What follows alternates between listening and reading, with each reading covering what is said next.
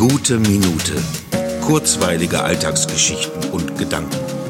Mein Name ist Matthias Hecht und jetzt geht's auch schon los. Ich danke euch, euch allen, die ihr mir zu meinem Geburtstag gratuliert habt. Ich danke ebenso allen, die vielleicht an mich gedacht haben, wenn auch nur kurz. Und ich danke den Menschen, die das jetzt hören und spätestens in diesem Moment an mich denken. Aneinander zu denken ist mit das Wichtigste auf dieser Welt. Es sind nicht unbedingt die großen Worte oder Taten, die alleine zählen. Häufig sind es die kleinen Gesten, die zeigen, dass man nicht allein ist in dieser großen, weiten Welt.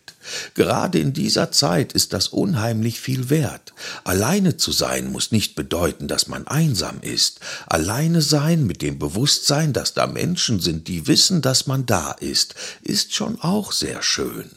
Als ich auf die Welt kam, hatte ich, wie jeder andere Mensch, keine Ahnung, was es bedeutet, mit anderen Menschen verbunden zu sein.